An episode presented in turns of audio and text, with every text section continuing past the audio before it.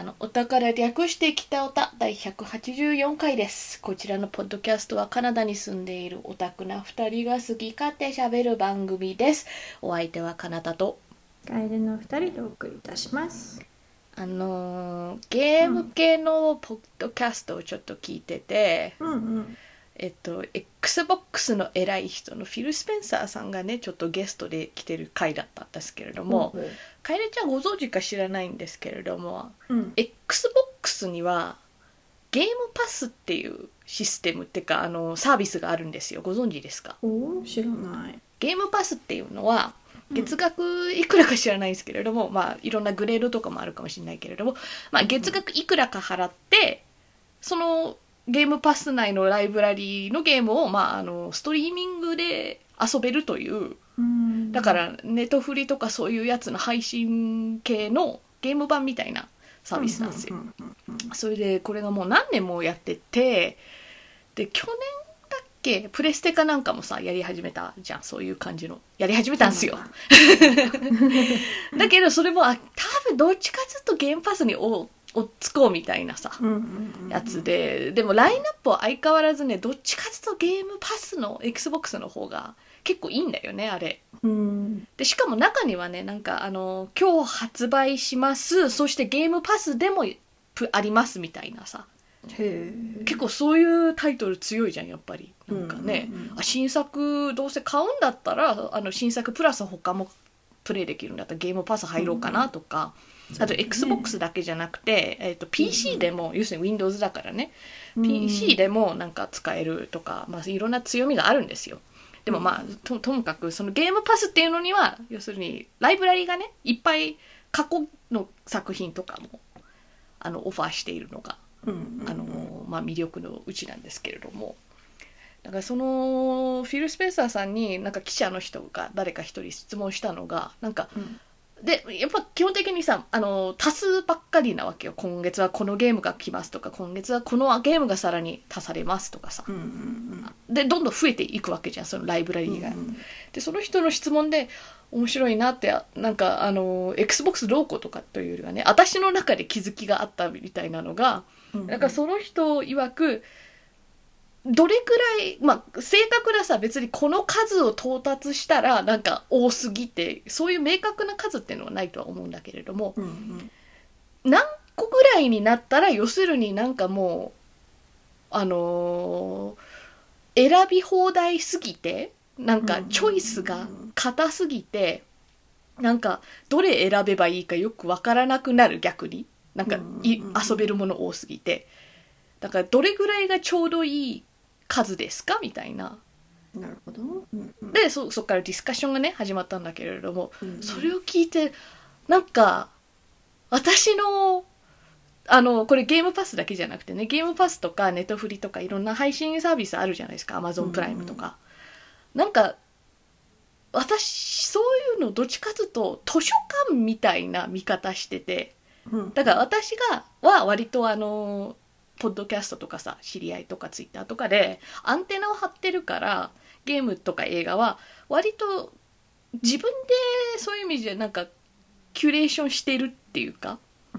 なんか気になるやつがもうあってでその気になる作品を見つけるためにあのネットフリやら図書館やらとかであるかなってそういう意味で図書館的な使い方をねしてるのよ、うんうん。ネットフリなんか特に。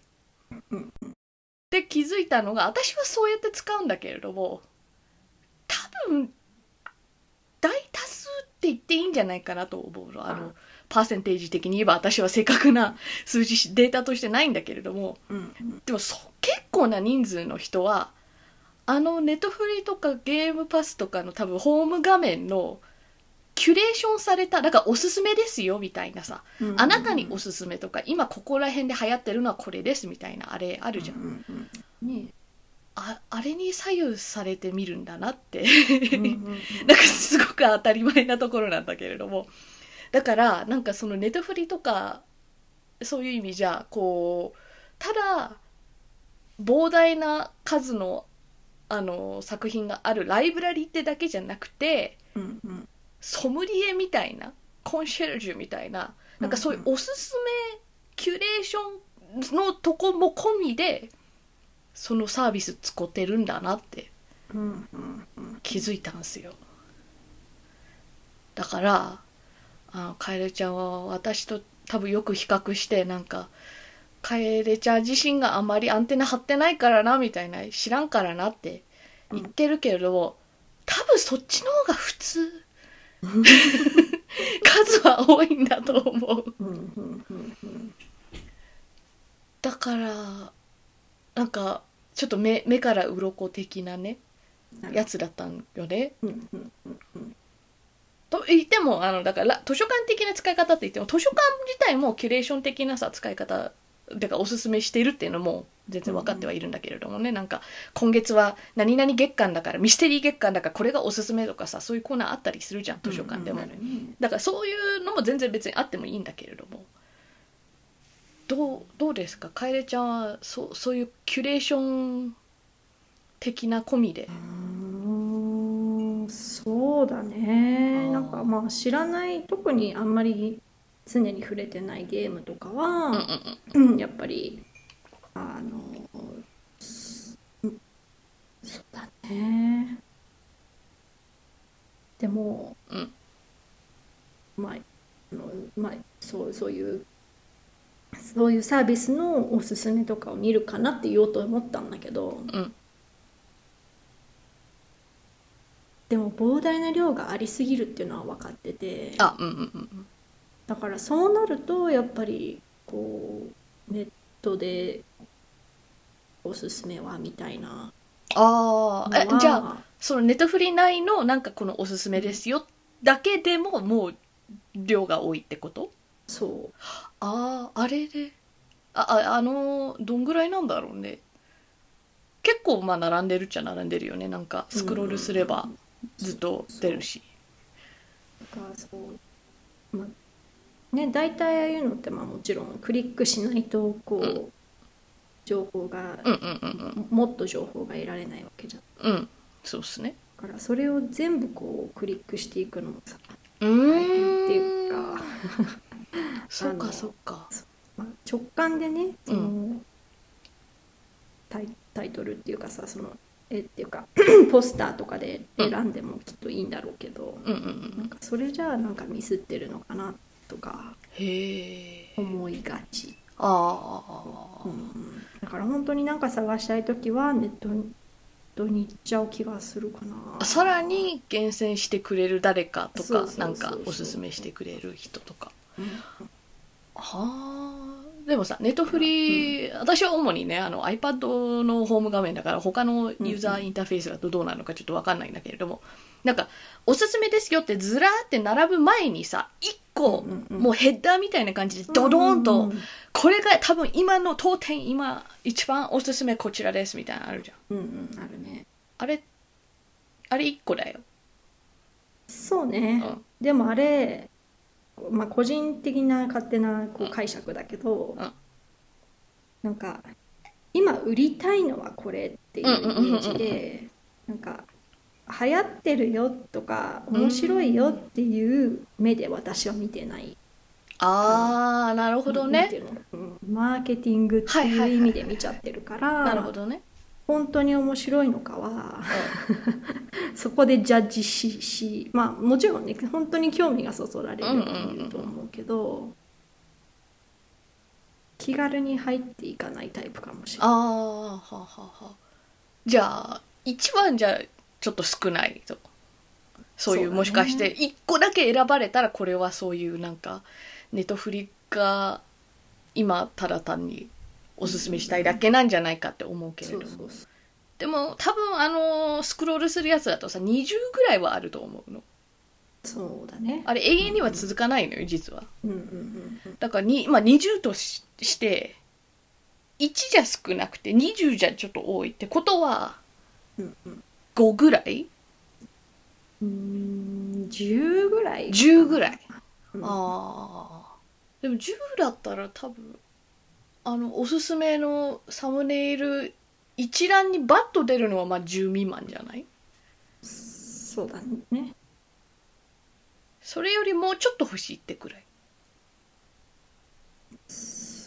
あーなんかこう探してる時間もちょっとさ、なんていうかもったいないって思ってしまうっていうのもある。ああるよね。なんかグループとかでさネットフリ見るとああそこの時間で割とだれる時あるよね。そうそうそう。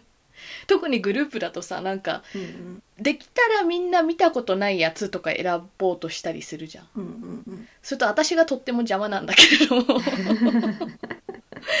でもそうそうじゃなくてもこうできればみんなでできる限り多くの人間が楽しめるような作品で探すためにはちょっと時間かかったりするよねって。でもそっか。多分そのフットワークが軽くないんだと思う。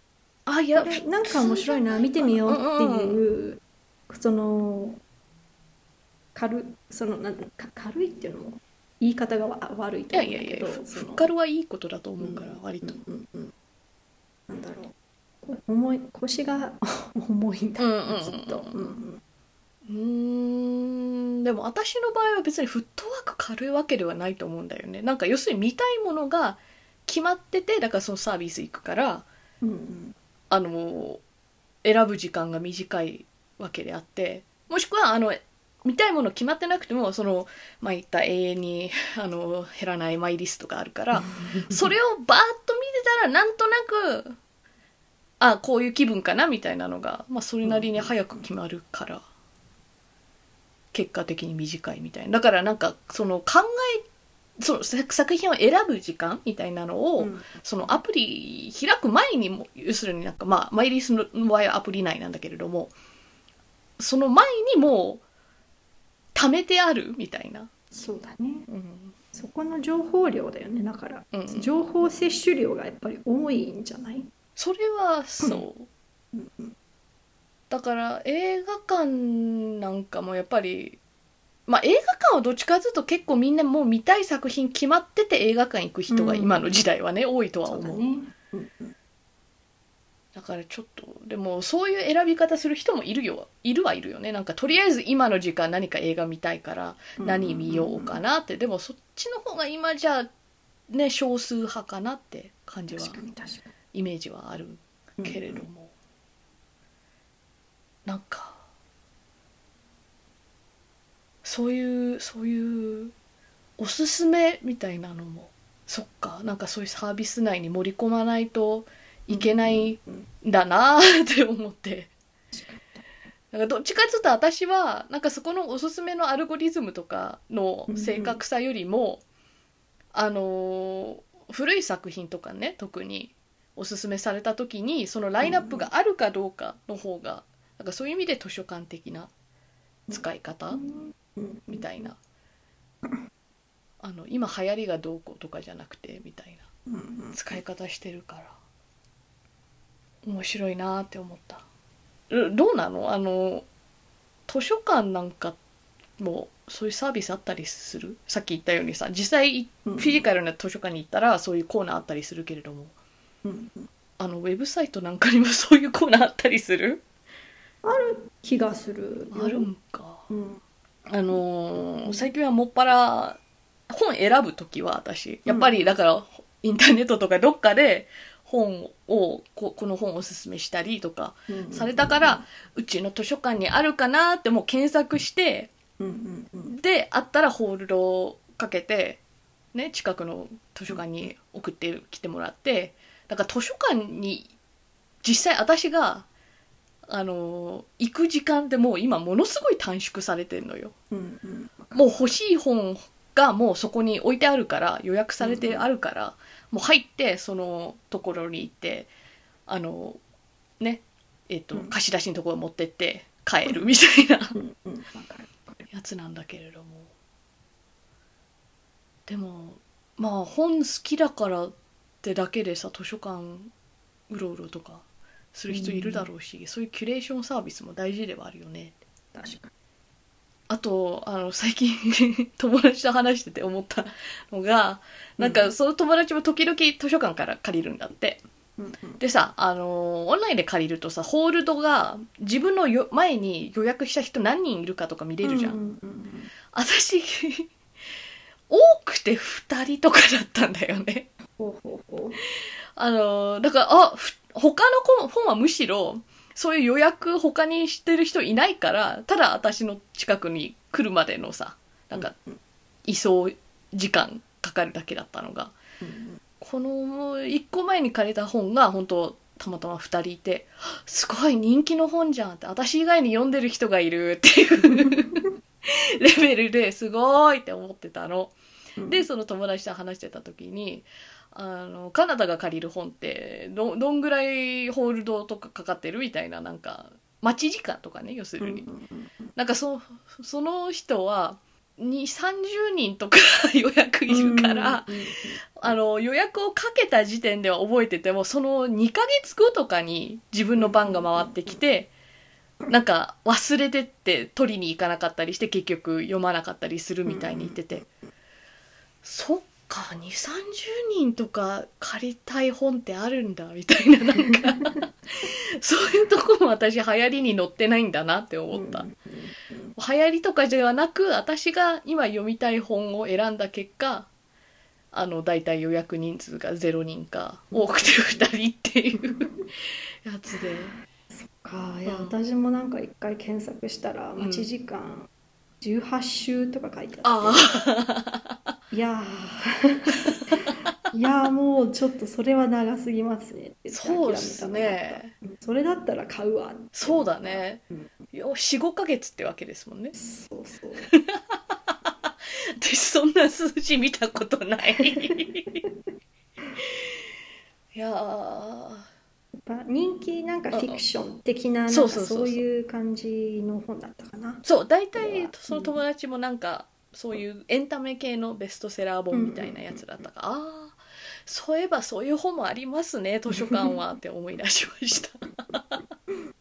なりたくてなったわけじゃなくてちょっとマイナー思考なんだとは思う。うん。私が。映画なんかも流行りのもん見たりするけれども、うん。てか一時ちょっと前の方がねもっと見てた気がする。今流行りのもんみたいな。うんうん。なんかコロナ禍以降特にねもう今私が見たいもんしか見てなくて。うんで流行りのもんも一応見ておきたいなと思いつつでも流行りだからもうちょっとあのあの長く上映してるだろうって理由で後回しになってて。だから今年えー映画館はねた20回は行ってないかな。そんぐらいかな。まあうん。行ってるんだけれども「ミッションインポッシブル」見てない「オッペンハイマー」見てないあのトランスフォーマーも見てない、うん。インディアナ・ジョーンズも見てない。あともう一個なんか大きいの。流行りのもう見てない気がする。っていう見方をしてるんですよね、バービーは見たよ。そっちの流行りは見た。でも本当話聞いてると結構ねその、うん。メジャーじゃないうん。映画の回転率がすごい早いから。そうなの。それだったらまあ確かにあのなんていうか配信にすぐねあうん。の来そうなやつとかさ。そうそうそう。なんかそれは後回しうんロングランとかはそうそうそうそう。分かる気がする。うんうんうんうんうん。ああと今年の映画じゃないけど去年も「トップガン」見てない。うん。去年「トップガンね」異様なロングランだったからね。そうなんだ。えっと多分ねあれ夏か初夏あたりに上映開始してたのが11月ぐらいまでやってて映画館でずっと、でしかも一旦消えたなって思ったらなんか年末かクリスマスあたりに復活しましたって言って帰ってきてたから「トップガン」はもうええよって私は見るつもりもないのにずっとあってすごかっただからなんか私の興味ある映画はそんなロングランしてくれないのでうんそれのせいでねああとあれだったこあれ今年だったっけ？あれえっ、と「ワイルドスピード Fast and the Furious」うん。10 10 10 10だったと思う。すごいな。まあだからなんかそういうイメージはもしかしたらほいわゆる映画ファンともちょっと話が合わないかもしれない。私は誰と話が合うんだ？だ誰誰かいるでしょうねとは思うけれども、そんな変な映画ばっかりでもないから私見てんのも、ただなんかメジャーどころ抑えてないんだよなっていうやつはあるはある、うん。あとちょっと話は戻ってさなんかその、うんそのネットフリとかね例えばゲームパスをツールとして見てたらみたいなうんうん。話なからの派生な感じなんだけれどもなんかそういう意味じゃ私は割と自由な使い方をしてるじゃないですかネットフリなんかは、うんなんかそのおすすめのキュレーションとかまあガン無視ではないんだけれどどっちかというとそっちは参考にしないでうん。私が今見たいものとかを見ている感じじゃないですか、うん。だからそういうところで私は自由度は好きなんだけれどもなんかゲームに関してはねうん。自由すぎるとね飽きるんすよね。だからオープンワールド難しくて。うんうんうんうん。オープンワールドになった途端ああサイドクエストあこっちも行けああー。もう全部無視してストーリーだけ進めて最後まで行こうって。って感じで縮こまっちゃったりするんですよなるほど。まあ最近はもうちょっとなんかバランス取れてると思うけれども、アサシンズクリードオリジンなんかもちょっと前にやったんだけれどもまさにそんな感じで、マップがアイコンだらけになってそのアイコンに行けば何かがあるんだけれどもなんか多すぎーって ほどほどに楽しむみたいな感じになっちゃったりうんうんうんあと自由なゲームといったらさ代表格がマインクラフトってあるじゃないですか、うんうんうん。一回起動しましたね。チュートリアルが始まってうん。ああこんなこともできああああってなんか5ページ目ぐらいになったらああ情報が多いってうん閉じまして二度と起動してないんです。いややりいやできることが多いやつうん。にちょっとこううわーってうん。ななんか使いこなせる気がしないって思うのはすごくわかる気がする。そうなの。だから多分ねどっちかというと私ゲームをやるときにはうん。そういう自由さを求めてないんだと思う。うんうん。ゲームやりたいなっていう時にはもう目標を決めてもろてそれに向かってなんか作業するとかそれそういう狭さがちょうどいいっていうかうんそれを私はゲームに求めてはいるんだと思う。なだからなんか不思議だよねって。うんあるジャンルには別にそういう自由さを私は求めてないっていう。うんうんもっともっと制約をくださいみたいな感じになって。あとね話も飛ぶんだけれどもね。うん。別にこうあの今すごい年寄り臭いことを言いますけれども。急に。あのわしが子供の頃はじゃな？レゴってあるじゃないですか。レゴキット今のレゴってすごいもうこのキットを買ったらこれができますって完成形がこう箱にあって。うんうん。それを作るためのキットになってるじゃないですか。なってるね。うんうん。私の子供の頃のレゴはじゃな？あのーバケツにただレゴのピースがいっぱい入っててうんこれが何ピースありますこの色のが何ピースありますってあってでこういうものが作れますって例として何個かあるんだけれどもさあこのこのブロックたちを使って自由に作るんじゃぞっていうイメージのおもちゃだったんですよ。それが今は逆だよねって思うの。確かに。この手順を踏んでそしたらあなたもこれができますよっていうで別にあのあのそその今のキットでもさぶっちゃけその手順踏まなければ自分の自由に作れはするんだけれどもうんうん。でも今の多分レゴファンとかレゴ好き、まあまあ子供とよりね大人が増えてはいると思うんだけれども、うんうん。まあ、そういう層にはそういう自由な遊び方じゃなくてこういうものが出来上がりますよっていううんあの目的で作ってる人の方が多いと思うの。確かでもでもねうんそれってプラモデルじゃない？に確かにな。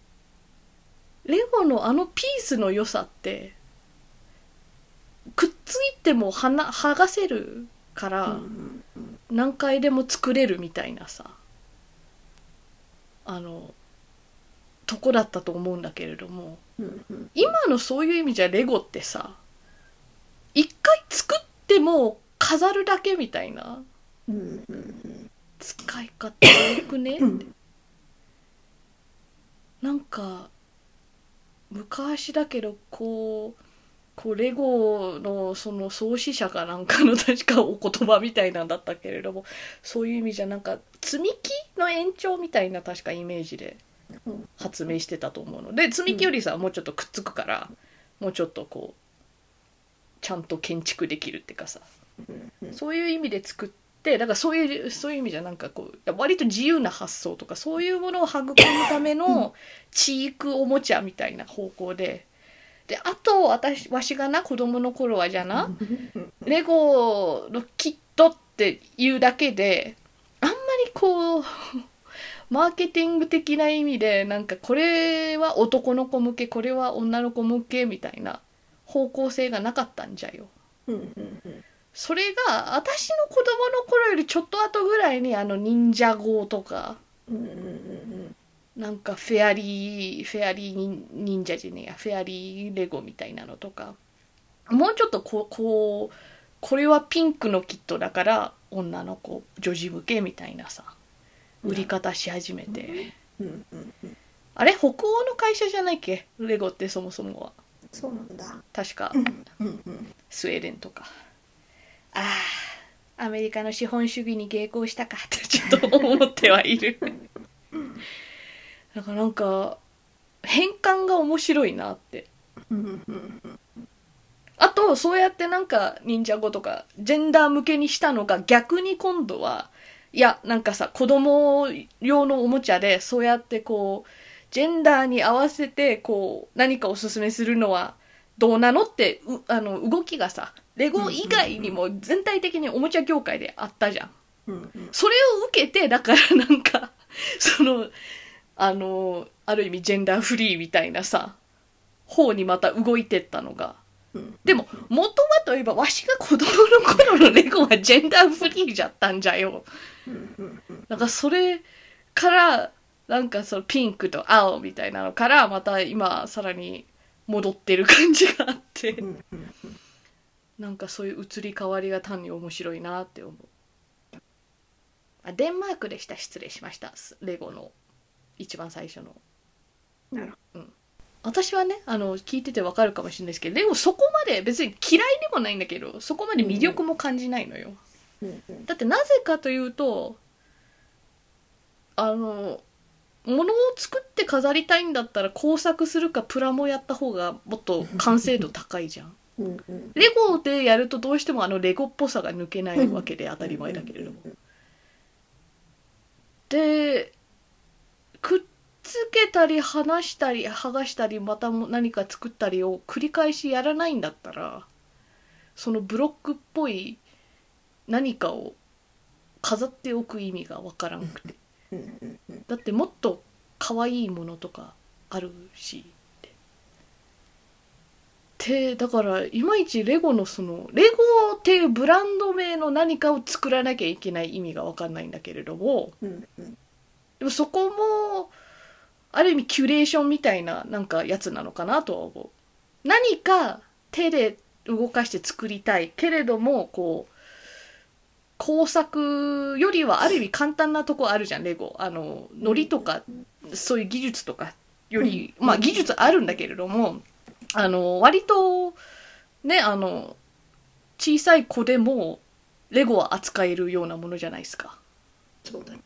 だからそういうお手軽なレベルで何か作りたいみたいな人が、まあ、こんだけねああのキットとか売れてるから世の中にはいるんだろうなみたいな思っている。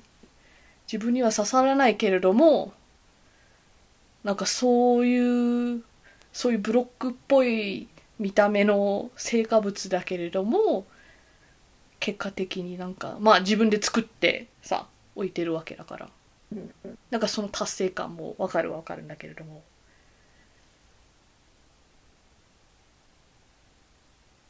でもそれはこう レゴというカテゴリーの中ではなんかさお花とかうん「ハリー・ポッター」とか「スター・ウォーズ」とかなんかいろんなもの作れるけれどもレゴという垣根を越えたらもっといろんな材料とかつ使って ものって作れるじゃないですか。確かにな。だから私はそっちの方がね割と工作とか美術とかなんかそういうの好きな人だからそっちの方に行くんだよね。まずなこの作りたいものに対してどういう材料が適してるのかとかさ。木材なのか布なのかとか。いろんな制作方法あるじゃないですか。でも多分それはこうチョイスが多すぎて選択が多すぎて疲れるとか。だからレゴでいいやみたいななるのかなって踏んでるんですけどどうですか？どう思いますか？そうだね。まあその視覚からいろんなも、まあ、視覚だけじゃないけうんど、うんうん。割と限られた形からうん。何かを生み出すっていうのはまた工作とは違ったこう想像力なのかなとは思うけども、ああまあ、なんかいやでも工作でもそういうことあるじゃんって思うんだけどね。うーん。空き缶使って何かにするとかさ。うんうんうん。空き缶って材料だけじゃなくてその形そのまんま使うとかもあるから。うん。だからまあ別にレゴに限定されたやつじゃないと思うんだけれどもって思っちゃうんですけれども。せやな。私はアートとかそう工作とかそういうの全くできない人間って嘘だ。やらない。かぎ針編みしてるじゃん。あーでもあれもだって要はパターンがあってそれを追うだけだからな。でもレゴよりは自由度があると思うの。ねえ。わからん。私はそういうもうすでにあるインストラクションっていう何やそれ日本語で。説明書とか手順とか。そうそう。うん。手順とかがあるタイプの方が好きなタイプだう。んうんうん。から、まあ、レゴは理にかなってるというかうんうんうん。そのまあもう一回作りたければ作る過程を楽しみたいのであればもう一回壊してできうんうんる。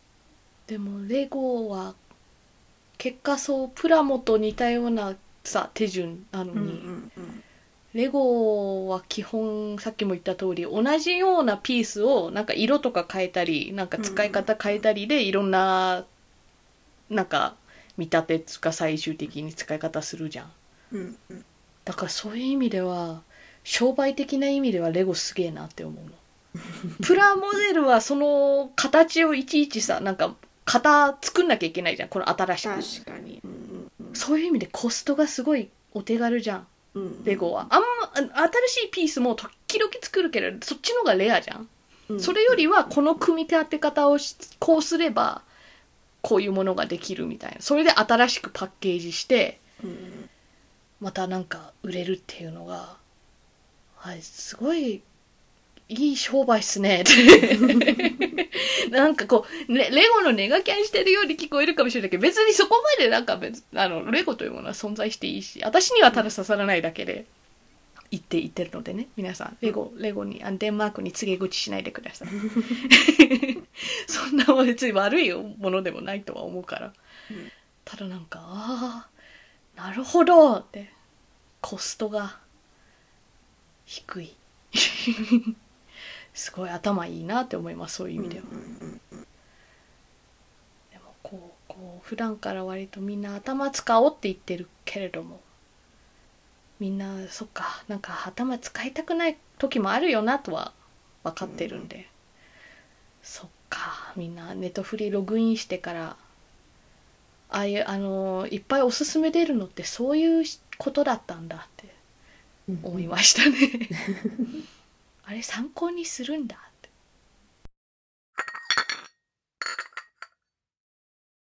北オタはお便りを募集しています。うん。ツイッターでハッシュタグ北オタでつぶやいてください。ではお相手はカエレと。かなたでした。それではまた次回。さようならあれゃあ私今日ね、うん。小ギャルを見たんですよ。お？あの、小ギャルって私の中ではあれはこ完全に小ギャルファッションで。うん